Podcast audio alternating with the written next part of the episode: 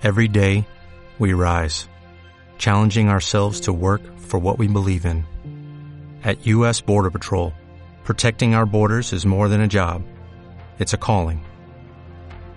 Agents answer the call, working together to keep our country and communities safe. If you're ready for a new mission, join U.S. Border Patrol and go beyond. Learn more at cbp.gov/careers. El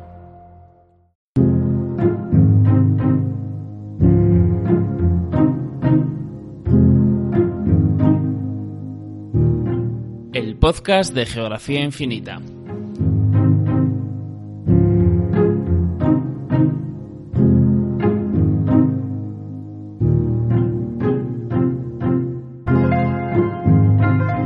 Podcast de Geografía Infinita hablamos de las hablas de Andalucía y lo hacemos de la mano de nuestro lingüista de cabecera, Bernardo Ríos. Recientemente publicaba en el blog un post que he de decir que ha tenido mucho éxito sobre este tema, las diferentes maneras de hablar andaluz. Y hoy hablamos con él de las hablas de esta zona de España. Estigmatizadas durante siglos, las hablas andaluzas empiezan a ganarse un terreno dentro de la normalidad lingüística española, aunque aún haya resistencias. Somos un gobierno cohesionado, un gobierno fuerte, que está trabajando sin descanso, créanme, eh, desde la noche hasta, hasta el final del día. De hecho, hay indicaciones precisas por parte del Ministerio de Sanidad que son muy importantes cara a la desescalada en base a que tienen que tener una capacidad de reserva en el sistema sanitario que permita atender no solo a las personas actuales, y estamos trabajando en esos planes de tesorería porque la situación de cada uno es individual y va a requerir también un tratamiento individual. Es María Jesús Montero, la ministra portavoz del Gobierno. Todos la hemos escuchado y especialmente en este tiempo de pandemia. Se la ha criticado mucho por su manera de hablar, quizás por un lado por la tendencia a expresar frases vacías tan propia y común de nuestros políticos actuales, inmersos en esa corrección dialéctica que a menudo acaba en el surrealismo. Pero por otro lado también se ha criticado su acento, su acento andaluz. Bernardo Ríos, bienvenido. Hola, encantado de estar aquí contigo otra vez, Gonzalo. Bueno, pues eh, antes de nada, ¿qué, ¿qué, hay del acento andaluz de la ministra de Hacienda, de la sevillana María Jesús Montero? Como te diría, no pasa realmente nada, porque no hay, no hay una manera de responder de forma breve a, a esta pregunta. Eh, primero tendríamos que remover totalmente el concepto general de lo que la gente entiende por hablar bien y hablar mal. ¿no? Eh, el habla de la ministra es el típico de los ciudadanos de clase media o de clase alta de Andalucía Occidental, ella es sevillana. Uh -huh. eh, y, y, como te decía, no tiene nada de especial. Es el acento que puede tener cualquier persona más o menos que haya tenido pues su educación y sea de su mismo ambiente social. ¿no? Uh -huh. eh, como yo, por ejemplo, que yo soy gaditano, no sé sea, y así se sea, pero por el resto es prácticamente lo mismo. Uh -huh. Bueno, hablar en la variedad con la que has nacido, evidentemente no tiene nada de malo, sea la andaluza, la castellana, la navarra, la eh, colombiana, mexicana, da igual. Eh, considerarlas mejores o peores en realidad es algo que es un, un, constructo social, ¿no? Podríamos decir, no tiene nada de lingüístico realmente. Eh, como fenómeno social, de hecho, podríamos hablar de un, una discriminación lingüística no solo con el andaluz, también últimamente con el murciano, que Murcia está ganando mucha fama últimamente y su forma de hablar. Sí, sí, sí, totalmente. Eh, totalmente. De hecho, cuando yo era chico, eh, eh, la fama de hablar mal era solo y exclusivamente de los andaluces y desde hace unos años para acá, pues se ha sumado a Murcia al carro. Mm. Los pobres no han tenido suerte. Mm. ¿Qué más te quiere comentar? Eh, además, eh, la discriminación en realidad es totalmente arbitraria. Eh, es una cuestión simplemente de fama. Eh, hay otras hablas dentro de España, como por ejemplo la, las hablas de Canarias, sí. que pueden estar tan distantes de la norma culta española de España como el andaluz, y no es foco de crítica, o por lo menos no es foco de una crítica tan virulenta como suele ser andaluz. Eh, el, esto es sencillamente porque el canario tiene fama de ser pues atractivo o dulce, y el andaluz pues tiene fama de cateto. Uh -huh. Entonces esto pues repercute en la opinión general del, del, del resto de españoles. Uh -huh. eh, se ha hablado mucho también de que lo que se critica no es exactamente la crítica no va por cómo dice las cosas, sino por lo que dice, ¿no? Como que se expresa mal independientemente de que sea andaluza. Sí, por el contenido, ¿no? De lo que, de lo que cuente, ¿no? Digamos, sí. Exactamente, sí, por el contenido. Eh, realmente, como, como tú indicabas antes, los discursos políticos están llenos de relleno. Los políticos hablan mucho y dicen poco. Es una característica, digamos, de la jerga de su profesión. Eh, en esa necesidad de rellenar el tiempo con un discurso que realmente está vacío, muchas veces los políticos dicen auténticos sin sentido. Pero mm. ella y todos los demás. Desde, mm. que yo tengo uso de razón, los políticos siempre han hablado mucho y, muchos han dicho cosas que no tienen ninguna lógica. Mm. En este aspecto, por lo tanto, yo creo que no la ministra no es especial, por lo menos por lo, por lo que yo he visto y oído de ella. eh, también es verdad que, claro, no solo ella se ha llevado críticas, los políticos son blancos de críticas de la población por cualquier tontería, porque el de derecha va a criticar a la izquierda, el de izquierda a la derecha, eh, y, claro, entre todas las cosas que se le critican a los políticos también está el habla.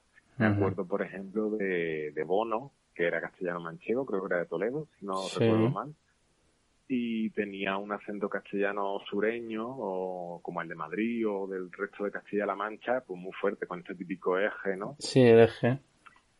Claro o Aznar, por ejemplo, también, que tuvo una aparición estelar hablando en tejano en Estados Unidos. Tiene un programa de radio también en el que habla con acento italiano, que este es menos famoso y es muy divertido también.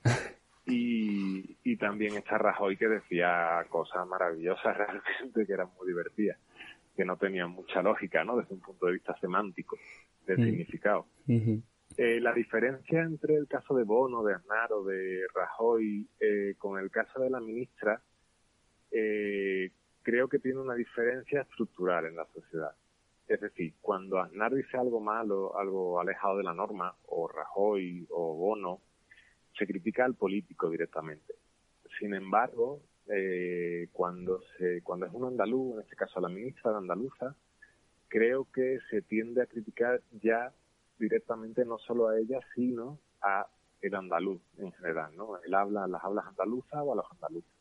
Entonces creo que esto es consecuencia realmente de un prejuicio grande y que representa una discriminación desde un punto de vista social, creo yo.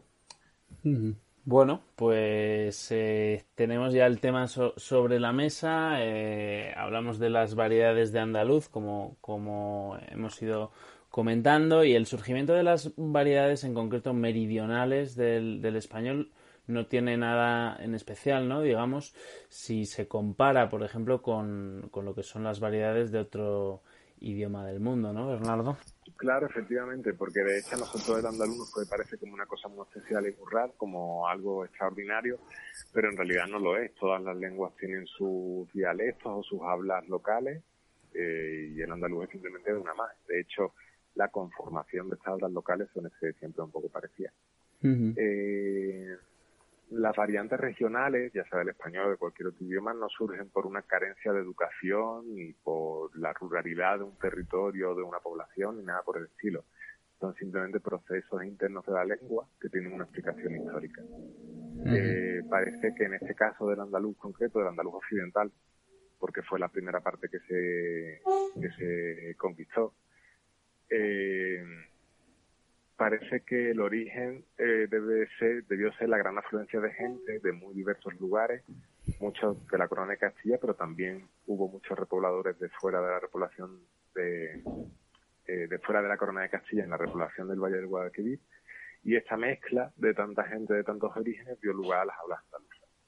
Eh, el nacimiento además de esta variedad fue bastante rápida porque cuando se repobló el reino de Granada, ciento y pico años más tarde o doscientos años más tarde, eh, la repoblación se llevó a cabo principalmente con andaluces que ya hablaban cosas, una cosa parecida a lo que es el andaluz de hoy día. O sea, ya tenía rasgos de las hablas andaluzas, lo que hablaban entonces. Bueno, pues nos metemos en harina para hablar de las hablas andaluzas. Vamos a llevar un, a cabo un repaso geográfico y también lingüístico. Entonces hemos pedido a amigos andaluces que nos hicieran, nos hicieran llegar de alguna manera audios con una grabación para identificar las diferencias.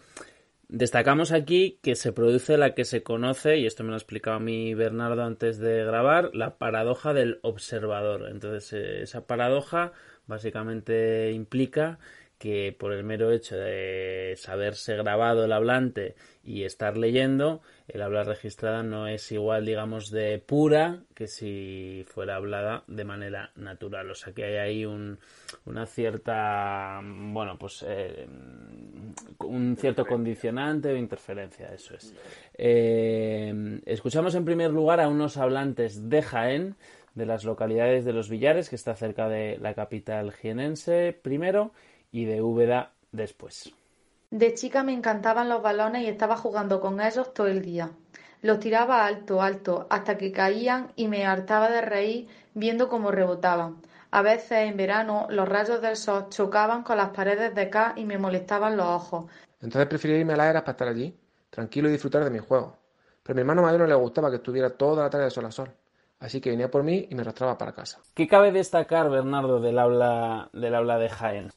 Bueno, pues para hablar primero, como Jaén ha sido la primera, toca que, antes de hablar de ella en concreto haga una explicación un poco general, eh, bueno, un, comentario un poco general, eh, que es que las hablas andaluzas se dividen en dos grupos, las orientales, las orientales, y hay un tercer grupo que sería de transición, pero bueno, dos grupos principales, ¿no? occidentales y orientales. Las hablas de Jaén pertenecen a este grupo oriental, que como bien se puede apreciar en los audios, el andaluz oriental tiene como rasgo principal, el más característico a oyentes de otras variedades, la pérdida de la S a final de sílaba. Aunque este es un rasgo que es general a todas las hablas andaluzas y también a todas las hablas meridionales del español, con más o menos intensidad, pero es común.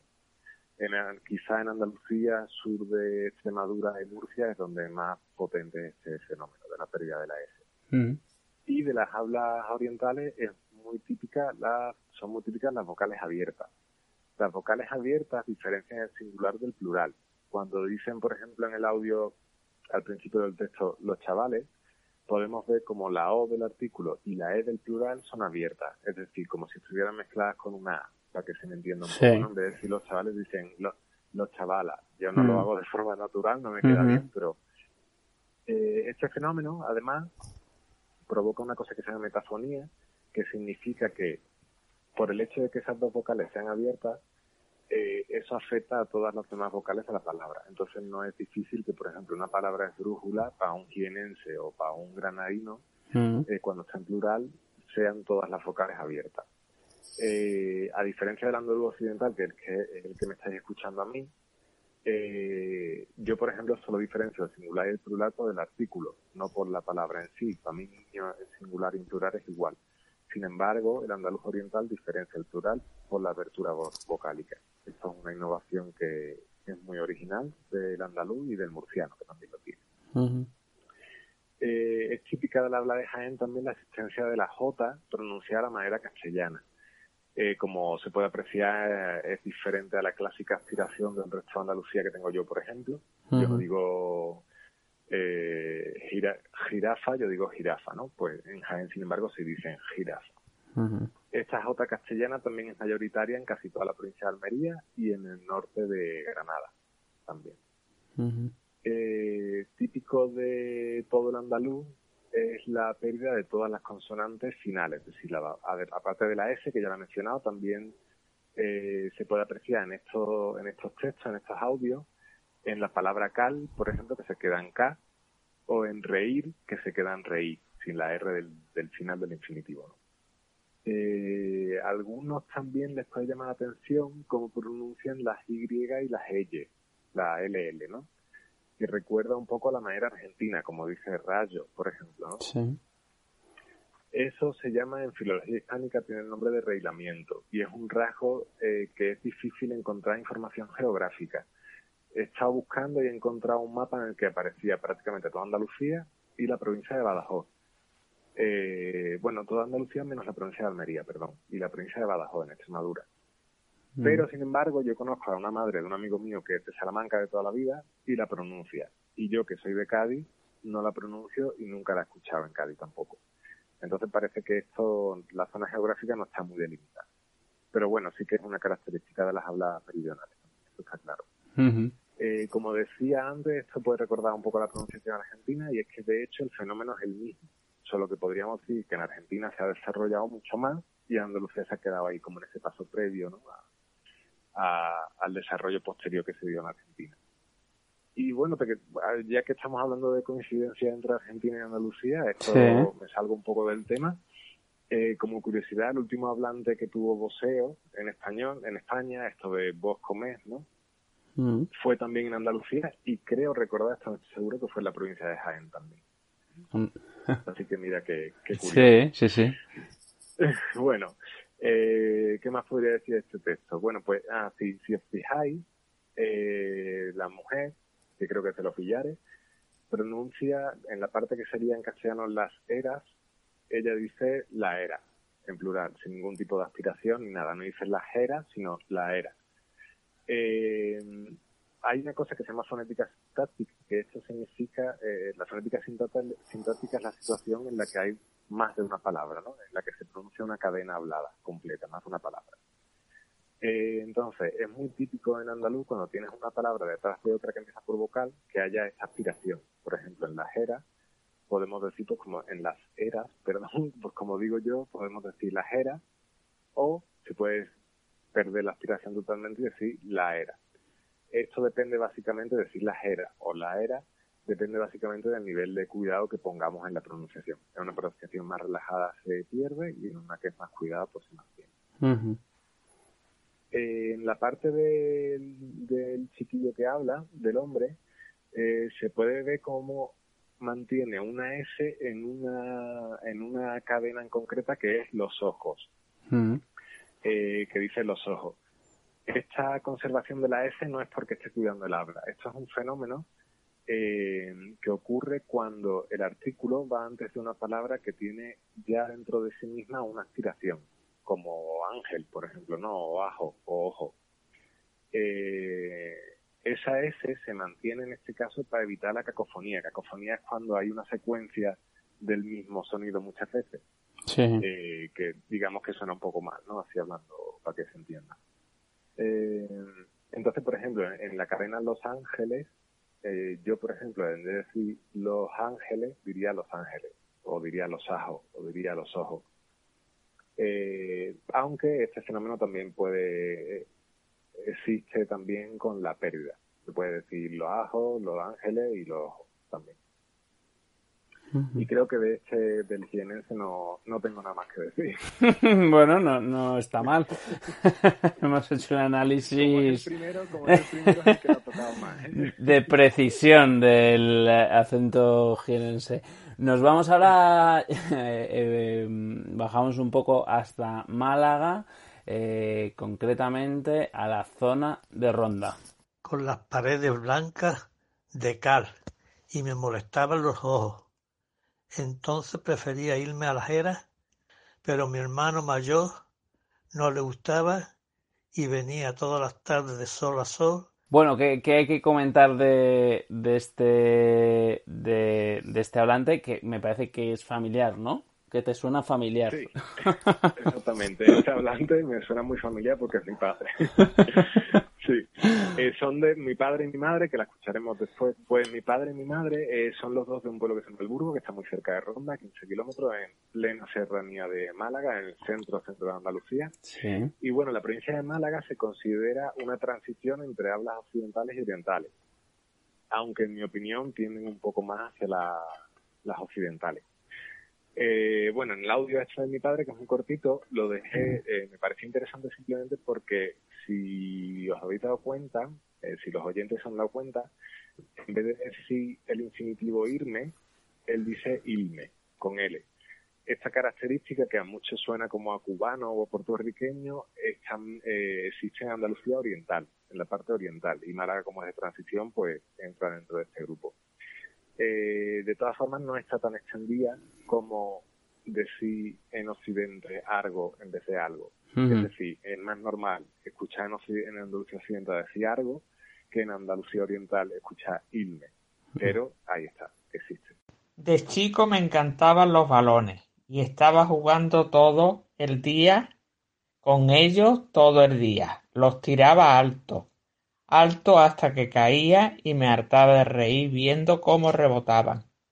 A veces, en verano, los rayos del sol chocaban con las paredes blancas de cal y me molestaban los ojos. Entonces prefería irme a la era para estar allí tranquilo y disfrutar de mi juego. Pero a mi hermano mayor no le gustaba que estuviera toda la tarde de sol a sol, así que venía por mí y me arrastraba para casa. Bueno, pues esta señora que lee tan maravillosamente es mi madre. Le mando un saludo. Lo más interesante de mi madre es que es una hablante ceseante o ceseante. El ceseo o ceseo no tiene ninguna localización geográfica concreta en Andalucía. Eh, sus hablantes pueden aparecer en cualquier zona que sea ceceante o ceseante. Eh, no hay ninguna explicación para este fenómeno, que consiste básicamente en colocar la S, el sonido de la S o el sonido de la Z indistintamente en la cadena hablada. Eh, incluso puede, puede ser que pronuncien una palabra una vez que la dicen de una forma y la siguiente vez que la dicen de otra. En, en concreto, en el caso de mi madre, podemos ver cómo pone, como dice entonces con S y veces con Z, por ejemplo.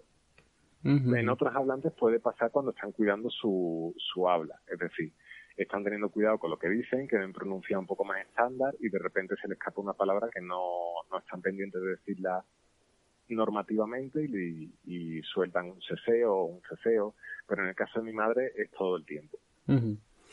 Y eso es lo que, lo que un hablante que se llama ceseo.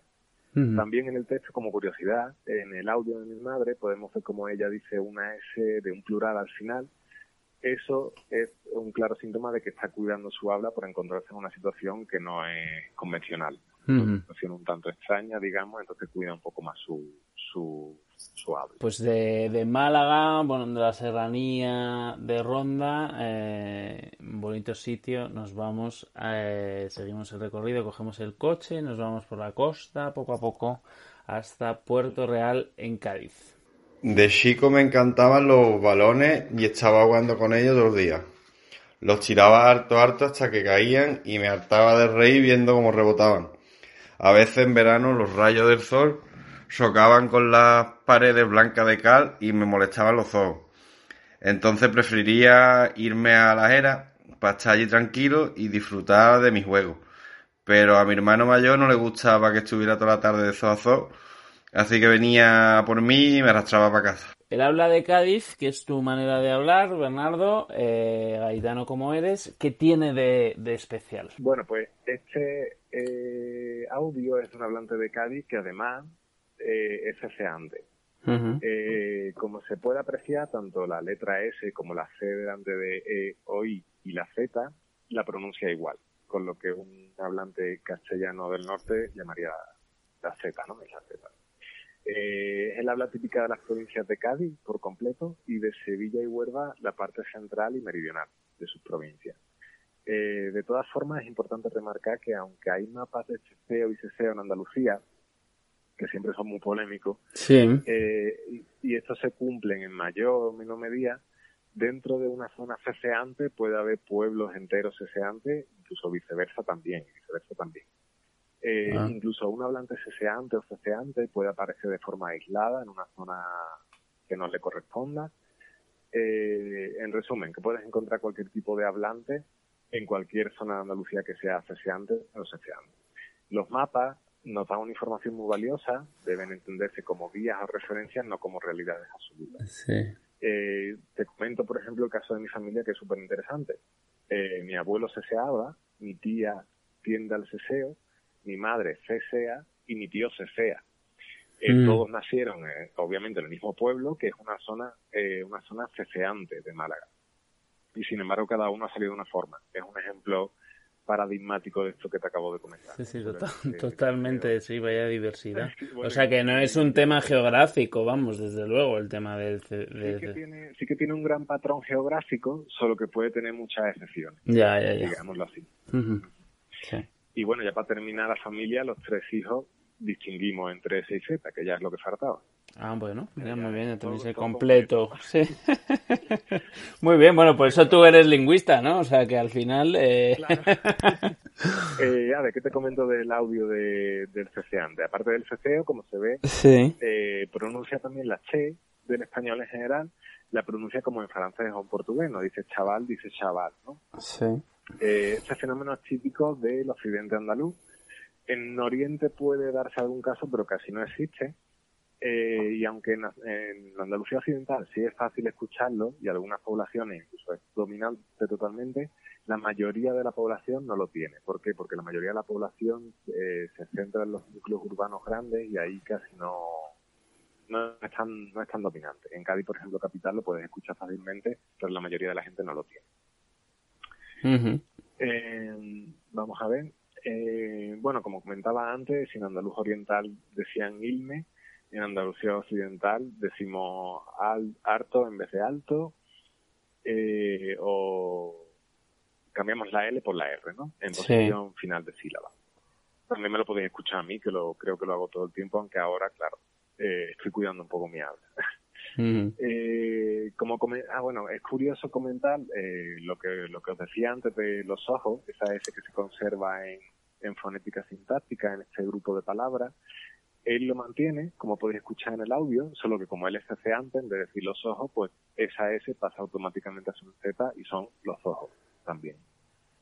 Eh, es muy característico también de las hablas andaluzas occidentales la pronunciación de la T después de una aspiración, que a muchos hablantes de no andaluces les llama la atención, como cuando yo digo, por ejemplo, estoy.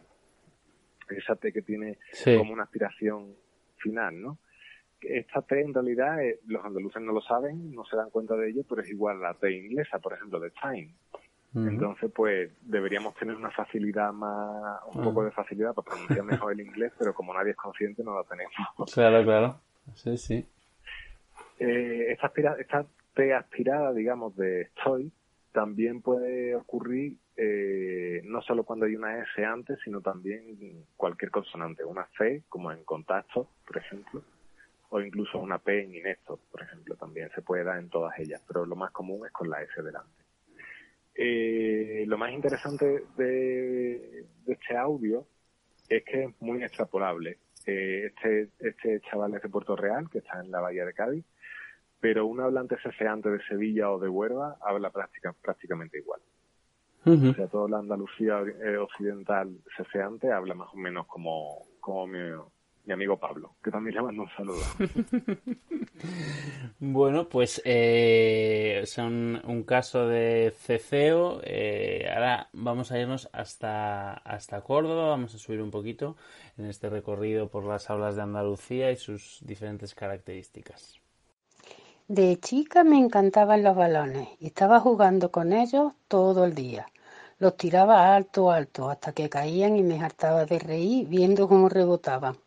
A veces en verano los rayos del sol chocaban con las paredes blancas de acá y me molestaban los ojos.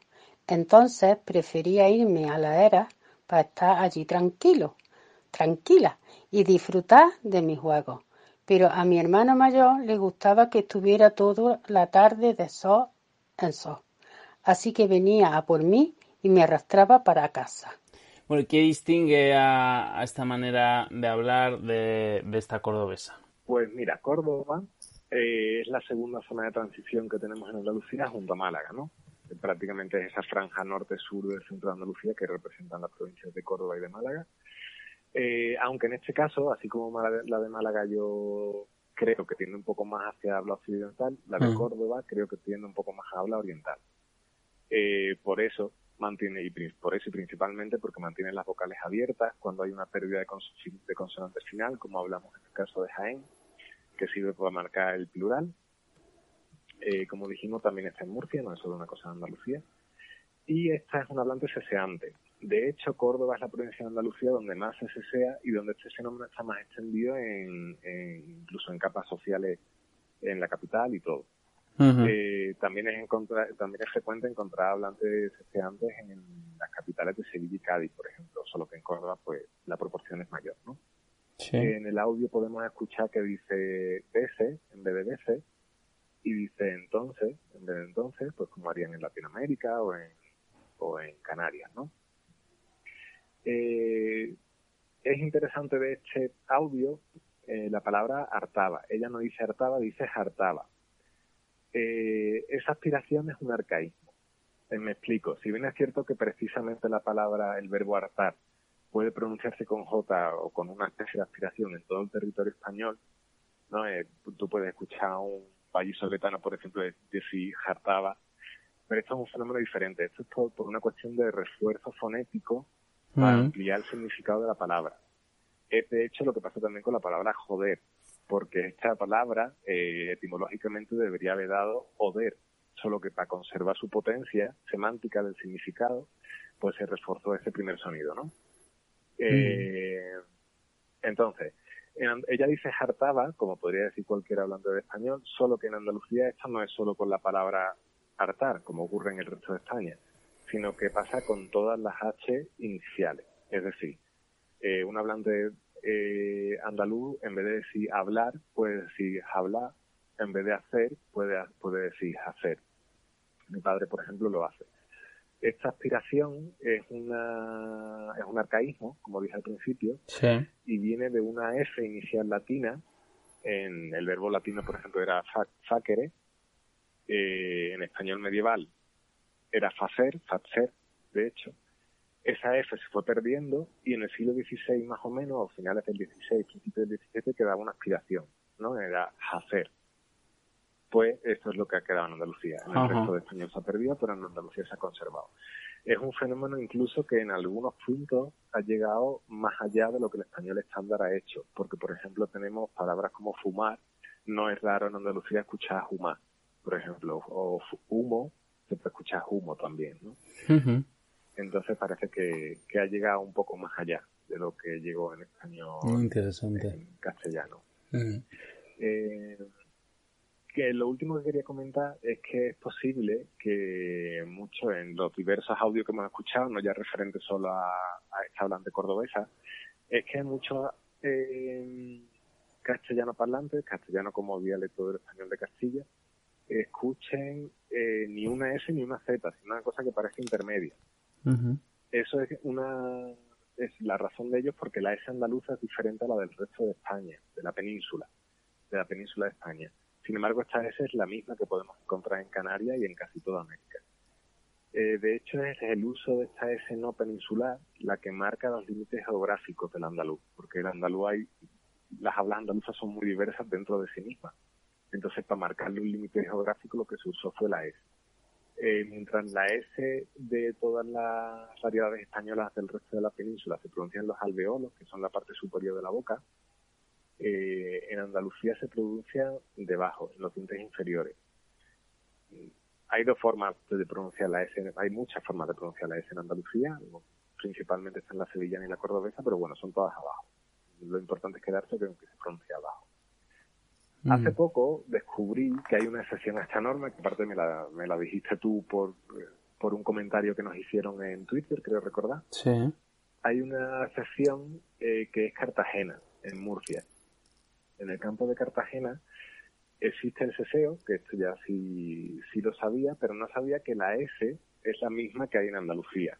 No es exclusiva de Andalucía, sino que también se da solo en el campo de Cartagena, que es muy curioso que solo se ve ahí, porque es la ciudad y lo que le rodea simplemente. Eh, de todas formas, por el poco tiempo que he tenido para investigar desde entonces, parece que el motivo del, de la S en Andalucía y la S en Murcia, en Cartagena en concreto, parece que son diferentes no todavía no te puedo comentar mucho sobre ellos, pero parece que son diferentes. Bueno, ¿y por qué se, se ha estigmatizado tradicionalmente al andaluz? Es un tema un poco ya casi recurrente, ¿no? Y, bueno, yo, a veces parece superado, pero sí es cierto que el, el andaluz, eh, bueno, eh, está habitualmente, bueno, pues eh, en cierta medida sí estigmatizado, yo creo que sería la palabra, ¿no? Sí, sí, totalmente. Yo creo que la causa principalmente es fonética. Eh, creo que no hay otra razón, porque si te fijas realmente en otras hablas españolas que tienen sus propios rasgos gramaticales dialectales, ¿no? como pueden ser leísmo o el laísmo, que son típicos de Castilla, mm. las críticas en realidad no pasan de ser anecdóticas. Eh, sin embargo, con Andalucía parece que hay una fijación ¿no? por, por la crítica continua entonces yo creo que, como lo que escuchamos llama más atención los sonidos, ¿no? Entonces creo que simplemente es una cuestión fonética y, ya está. y se está superando en cierta medida esa cuestión fonética, se está normalizando el habla andaluza dentro del conjunto de, de las hablas eh, bueno, de España, eh, del español. Pues yo quiero creer que sí, yo tengo esa esperanza, pero desgraciadamente todavía hay muchísimos testimonios de que nos indican que, que el, el, estigma del que tú hablas continúa ahí, ¿no? No solo en el caso de la ministra, que hemos tratado al principio, también no sé si te acuerdas de una serie que salió hace un par de años o tres años que se llamaba La Peste, de una producción de Movistar.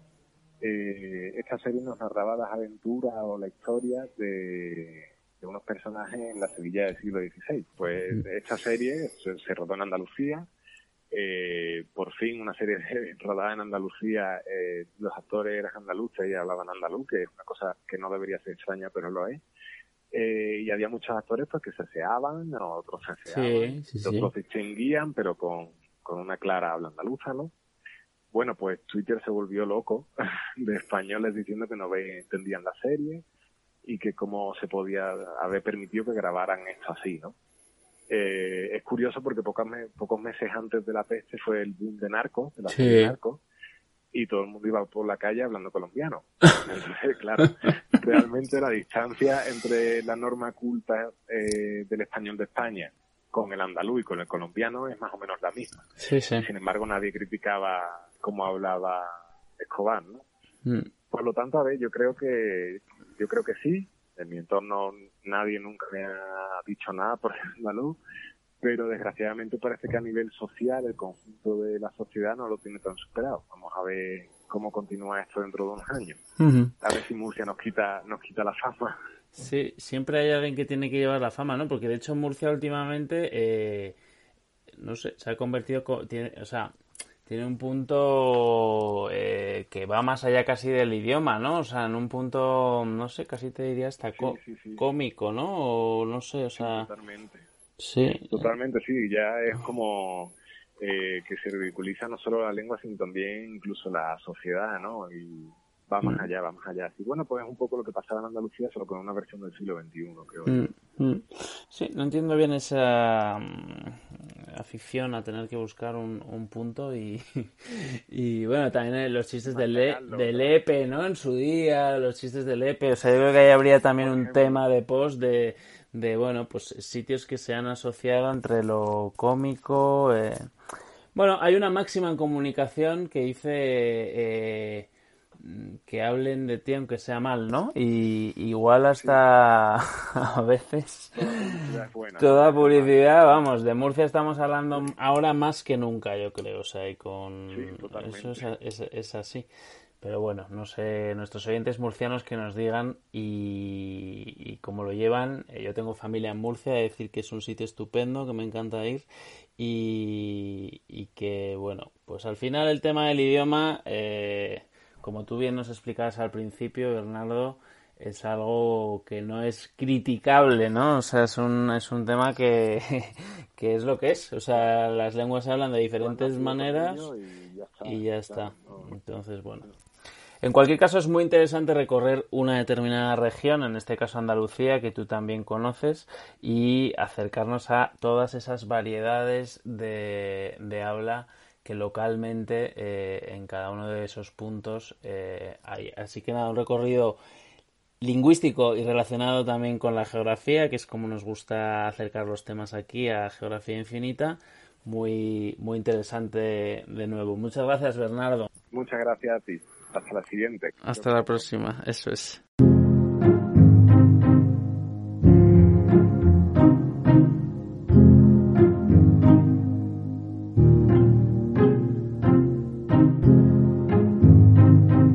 Aquí este podcast de hoy dedicado al andaluz y a sus diferentes maneras de hablarlo. Suscríbete a nuestro podcast para estar al tanto de todas las novedades en iVoox. También estamos en Spotify en iTunes y Google Podcasts. Además hemos abierto recientemente una cuenta en YouTube donde también puedes seguirnos y donde encontrarás una lista con todos los podcasts.